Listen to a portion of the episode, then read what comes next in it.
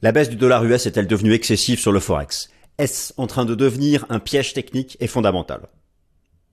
Alors chers amis, je suis ravi de vous retrouver. Bienvenue à la nouvelle édition du Fast and Forex de ce mercredi 19 avril 2023. Le dollar américain est revenu sur ses récents plus bas. D'ailleurs, à court terme, un petit support technique est en train d'agir. Il y a deux cas de figure techniques. En tout cas, à mon humble avis, deux cas de figure techniques pour un marché qui construit une vague B.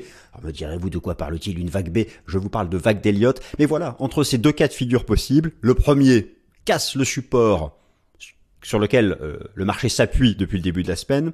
Et le second entretiendra un rebond à nouveau du dollar américain. Alors, j'ai tout passé en revue, les fondamentaux, l'analyse technique, le positionnement institutionnel sur le dollar américain. À votre avis, sont-ils encore vendeurs? Rappelez-vous, ça fait depuis, je pense, octobre dernier que je vous montre qu'ils sont net vendeurs sur le dollar américain. Le sont-ils encore? Que dit la terme structure de l'euro-dollar? D'ailleurs, quid de l'euro-dollar? Que dit que disent euh, les, données sur les options, les futurs, euh, les ETF Et enfin donc l'analyse technique, mes amis, masterclass mais petite et courte cette fois-ci sur le dollar américain.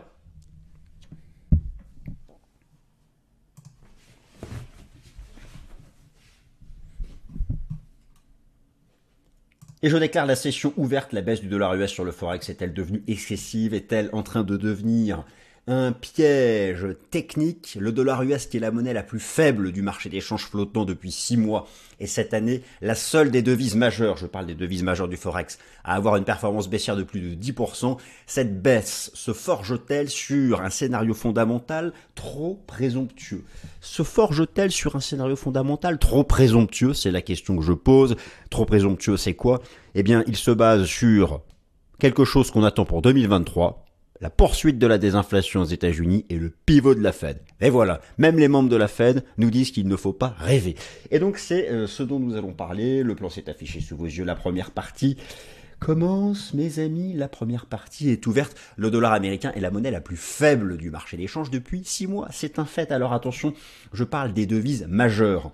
Les devises majeures qui s'affichent sous vos yeux ici, EXY pour l'euro, l'euro-dollar, SXY pour le franc suisse, la livre britannique, le dollar néerlandais, le yen japonais, le dollar australien, le dollar canadien, et donc en vert, mais c'est parce que c'est le billet vert, moins 10% depuis 6 mois.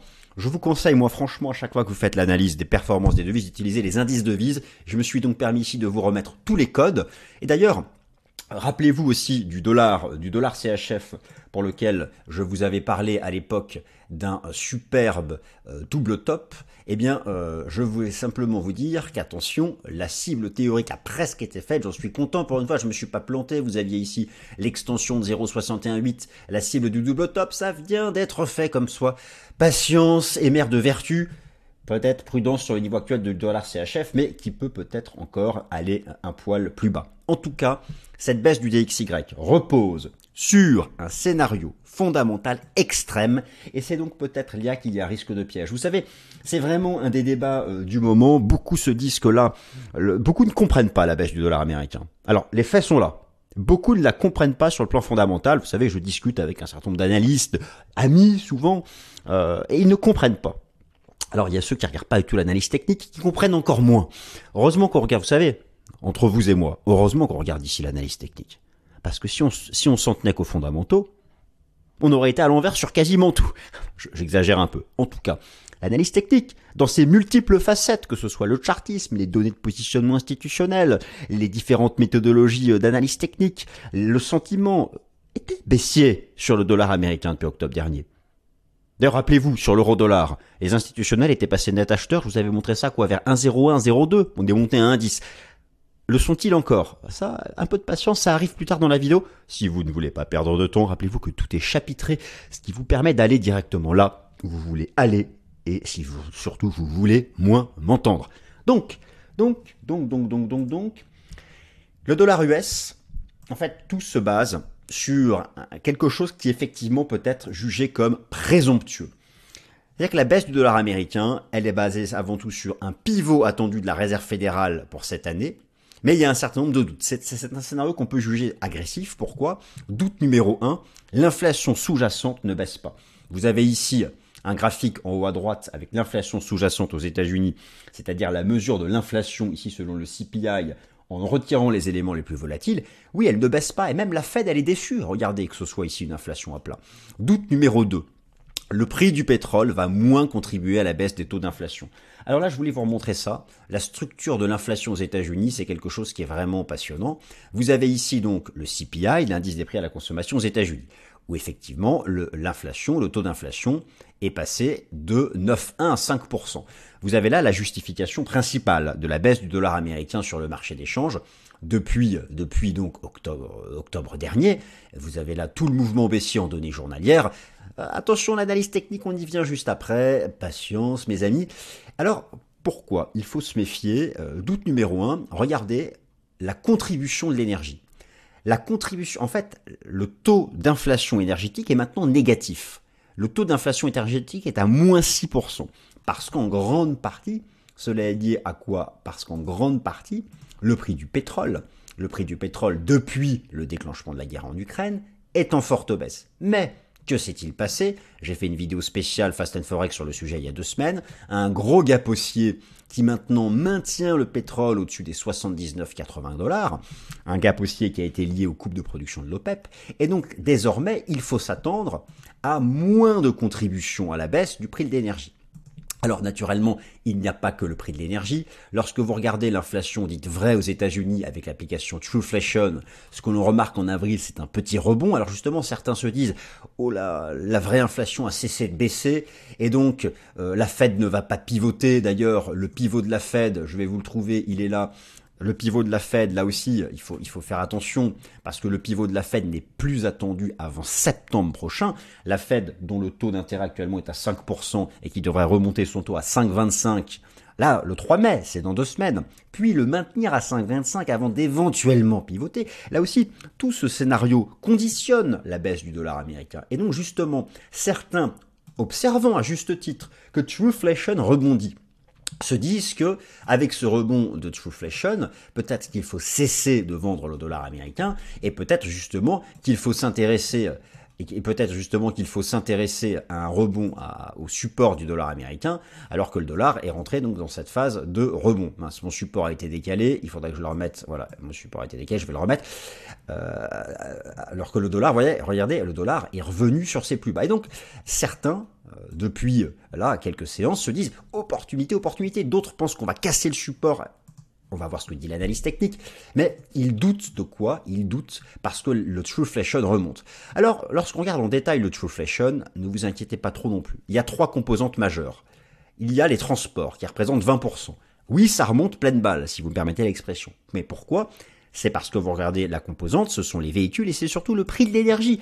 Donc oui, le prix de l'énergie rebondit. Mais en même temps, en même temps, lorsqu'on regarde justement l'analyse technique du prix du pétrole, ce, que, ce dont j'ai parlé déjà il y a deux semaines, euh, il y a eu une impulsion haussière, alors euh, avec l'OPEP, mais voilà, derrière on retrouve rapidement des résistances, vous avez la moyenne mobile à 200 jours, en fait le scénario du pire, lorsque vous regardez le prix du pétrole en hebdomadaire, vous voyez qu'on a fait un gap au-dessus de la Kijun Hebdo. Tant qu'on tient la Kijun-sen Hebdo du système Ishiboku, on se dit que ça peut pousser à 90. Mais moi, j'y crois pas, ce scénario.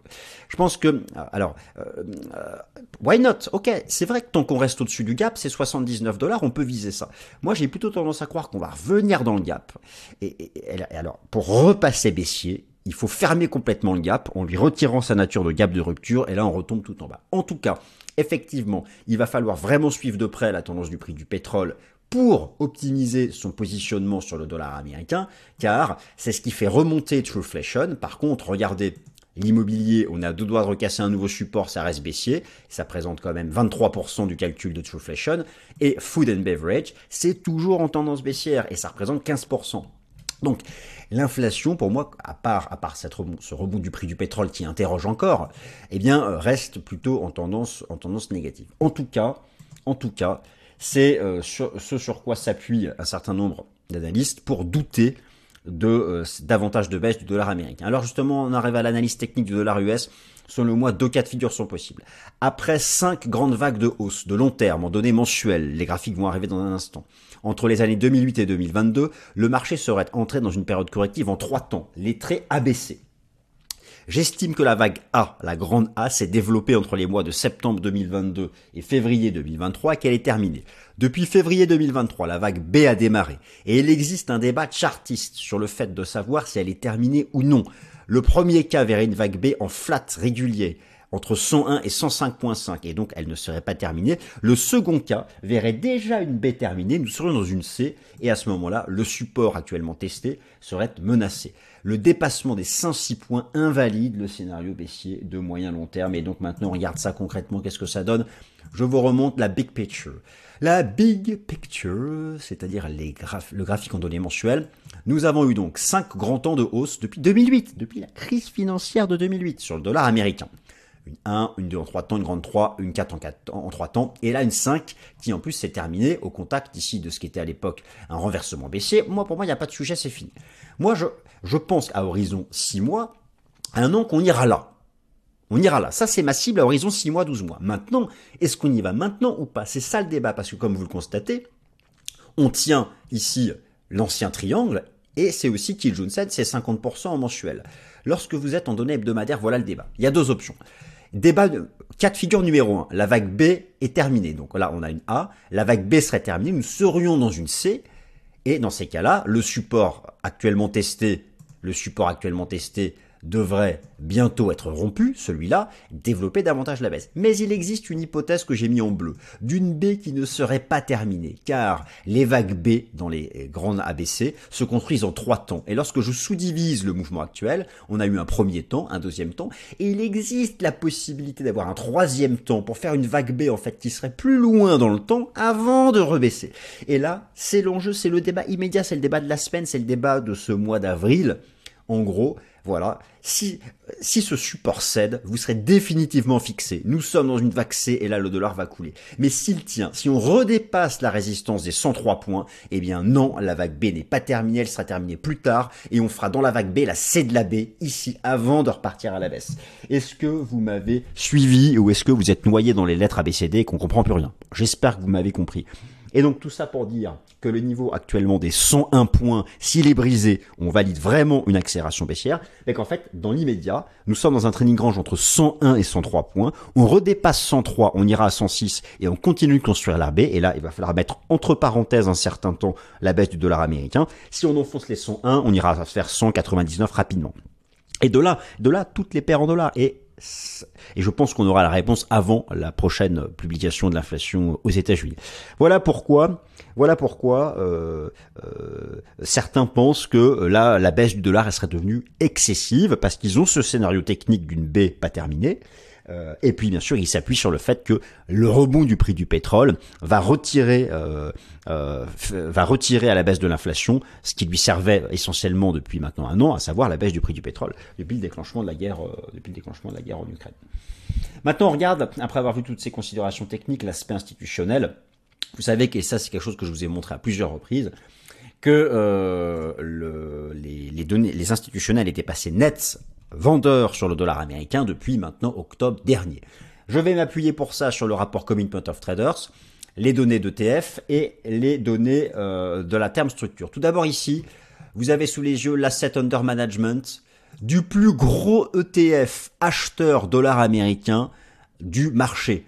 L'Invesco DB dollar US bullish, eh bien, eh bien, il a malgré malgré le fait, malgré le fait que le dollar américain soit revenu sur ce petit support court terme, qui pourrait céder. Hein, euh, si vous me demandez moi qu'est-ce que je privilégie, c'est vrai que je suis plutôt pour le scénario noir. Mais bon, euh, ah, c'est, au marché de décider.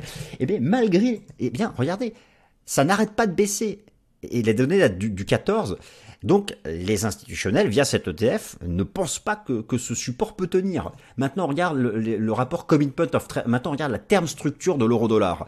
La répartition euh, euh, des, contrats futurs euro-dollar avec les échéances futures, voyez, je vais jusqu'à euh, même 2024, eh bien, elle est encore en contongo. Hein, voyez, à chaque fois, plus on avance dans le temps, plus le prix du futur augmente.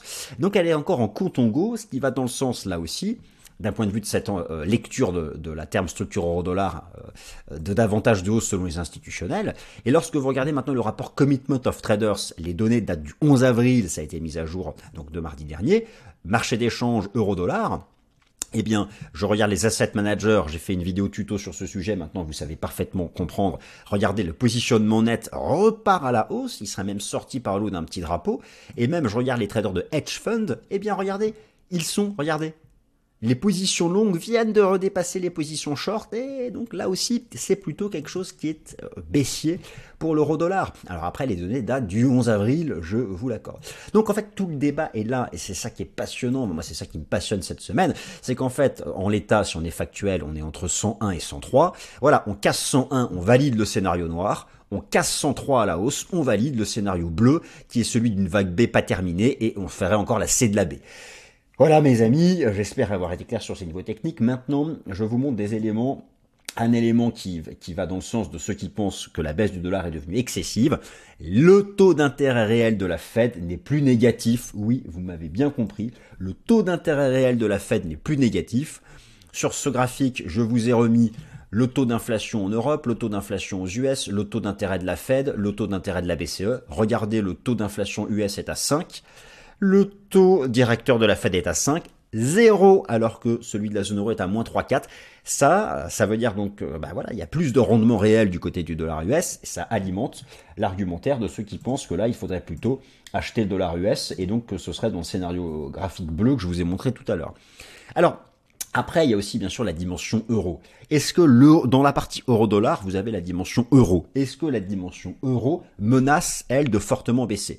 La réponse est non, tant que les spreads de taux au sein de la zone euro restent stables. C'est-à-dire tant qu'il y a une homogénéité au sein du crédit au sein de la zone euro. J'ai représenté ici, alors pour les spreads de taux, je vous ai mis ici le spread entre le rendement obligataire de l'Italie à 10 ans et celui de l'Allemagne. Ici, vous avez le spread entre le rendement obligataire de la France et celui de l'Allemagne. Ça reste le calme plat. Tant que la situation est plate du côté des spreads de taux au sein de la zone euro, la dimension euro d'euro dollar ne sera pas mise sous pression baissière et donc c'est davantage de hausse de l'euro dollar. Donc ça il faut le suivre. C'est-à-dire que là, je parle du dollar US mais je vous montre quand même des éléments contre lesquels l'euro dollar ne pourrait pas jouer. Et donc pour le moment, en tout cas quand j'enregistre cette vidéo, sauf si d'ici là il y a une mauvaise nouvelle, les spreads de taux restent encore parfaitement plats. Euro-dollar, la tendance est inversée à celle du spread d'auto entre les USA et l'Allemagne. Alors ça, je vous ai déjà montré ça à plusieurs reprises. Alors oui, effectivement, les taux sont plus élevés, euh, les, taux nominaux sont plus élevés aux États-Unis qu'en Europe. On peut se demander euh, comment ça se fait-il, mais si vous voulez, en fait, l'euro-dollar, le cours de l'euro-dollar, lui, il est lié à quoi? Vous avez là la courbe bleue de l'euro-dollar et en bougie japonaise l'écart de taux entre les États-Unis et la zone euro. La zone euro étant représentée par l'Allemagne. Regardez bien, tout le rebond de l'euro-dollar depuis les 0,95 jusqu'au prix actuel était lié à la tendance, à l'inversement à la baisse du spread d'auto entre les États-Unis et l'Allemagne. Et là, ça continue de baisser. Alors certes, le spread est encore à 1,27 positif, donc le taux US est supérieur au taux allemand, mais la seule chose qui compte, c'est la direction du spread. Et là, bah, vous constatez comme moi qu'on vient de faire un nouveau plus bas, donc la direction reste baissière. Et d'ailleurs, en ce qui concerne le dollar américain à proprement parler, je vous montre ici vous avez ici les trois taux d'intérêt importants pour le Trésor public américain, le rendement obligataire à 2 ans de l'État fédéral, le 30 ans, le 10 ans, et là vous avez le dollar US. Voilà, voilà donc envers le fameux support court terme du dollar US qui interroge. Certains l'achètent, d'autres se disent que non parce que ça pourrait casser. Eh bien, je vous invite à surveiller aussi les taux US qui sont eux dans un range. Et effectivement, si les taux devaient sortir de ce range par le haut, ce serait en faveur de ce support. Si on sortait par le bas, ce serait en faveur de la cassure du support avec derrière tous les scénarios techniques dont je vous ai, euh, je vous ai parlé, euh, parce qu'on casse les 101, c'est 99 minimum, mais ce sera même 95. Euh, par contre, on recasse à la hausse les 103, on ira d'abord à 106 avant de rebaisser. Et alors après, le scénario hyper bullish, ce serait de dépasser 106, là on remonte tout en haut. Bon, j'espère vous avoir donné les niveaux clés ici pour le dollar américain, avec bien sûr les traductions ensuite, les traductions sur le cours de, l'euro-dollar, puisque je vous ai déjà expliqué à plusieurs reprises que l'analyse technique du dollar américain, le DXY, est inversement corrélé aux signaux techniques que donne le cours de l'euro-dollar. Voilà, chers amis, j'espère que cette vidéo sur le dollar américain vous a plu. Si c'est le cas, merci de nous mettre toujours un maximum de likes, car vous savez, c'est ça que moi, il me fait plaisir et m'encourage à continuer de travailler. Merci mes amis, passez une excellente semaine, à bientôt.